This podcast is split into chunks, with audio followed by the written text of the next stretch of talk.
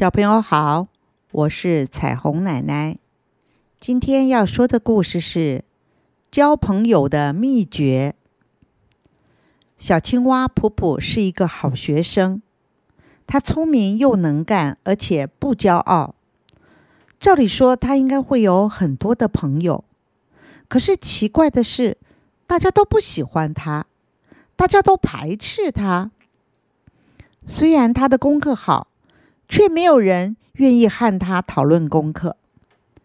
虽然他的动作敏捷，但是没有人找他一块儿游戏。同学们好像总是有意的避开他。不但普普自己觉得奇怪。就连老师知道了普普的孤独，也觉得诧异。这其中一定有什么原因。老师决心要找出缘由来帮助普普。因此，老师仔细的观察。开班会时，大家讨论的非常热烈。为了郊游的事，大伙的意见很多。几乎每个人都提出自己的看法。普普也发言了：“各位同学，我认为还是去兰溪玩比较好，那儿的风景优美，场地又大，溪水清凉。我想这才是郊游的好地方。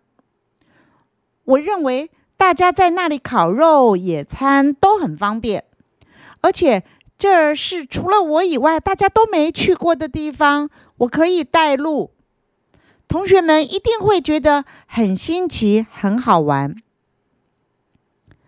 老师也觉得普普的提议很不错，可是举手表决时，只有普普举手，大家都不赞成。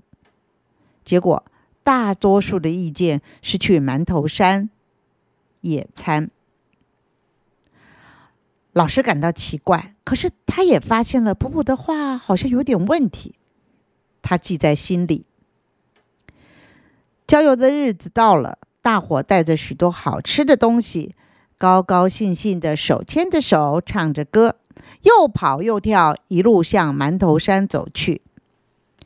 快乐的队伍唱着快乐的歌，普普唱得很响亮，几乎把大家的声音都盖过去了。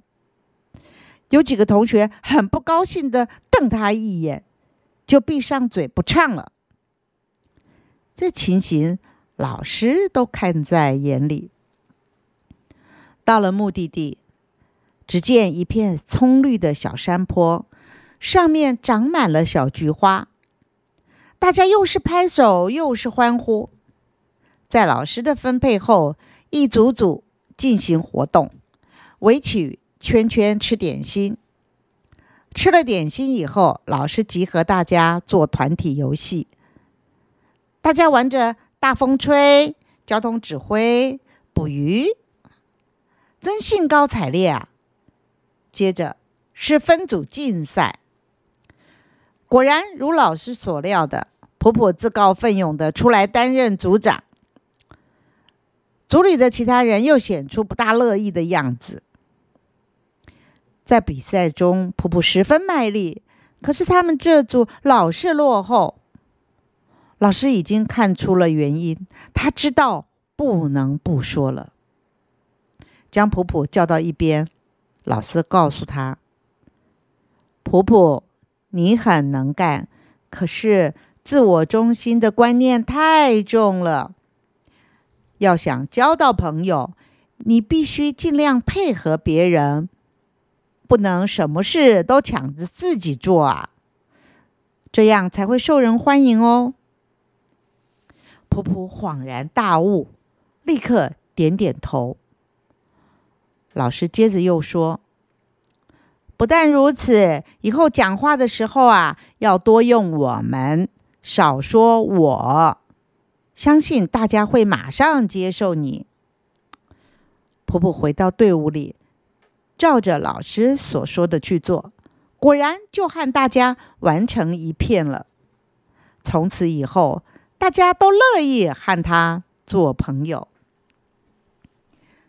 好喽，小朋友，故事说到这里，你也知道交朋友的秘诀了吗？我们下回再见喽。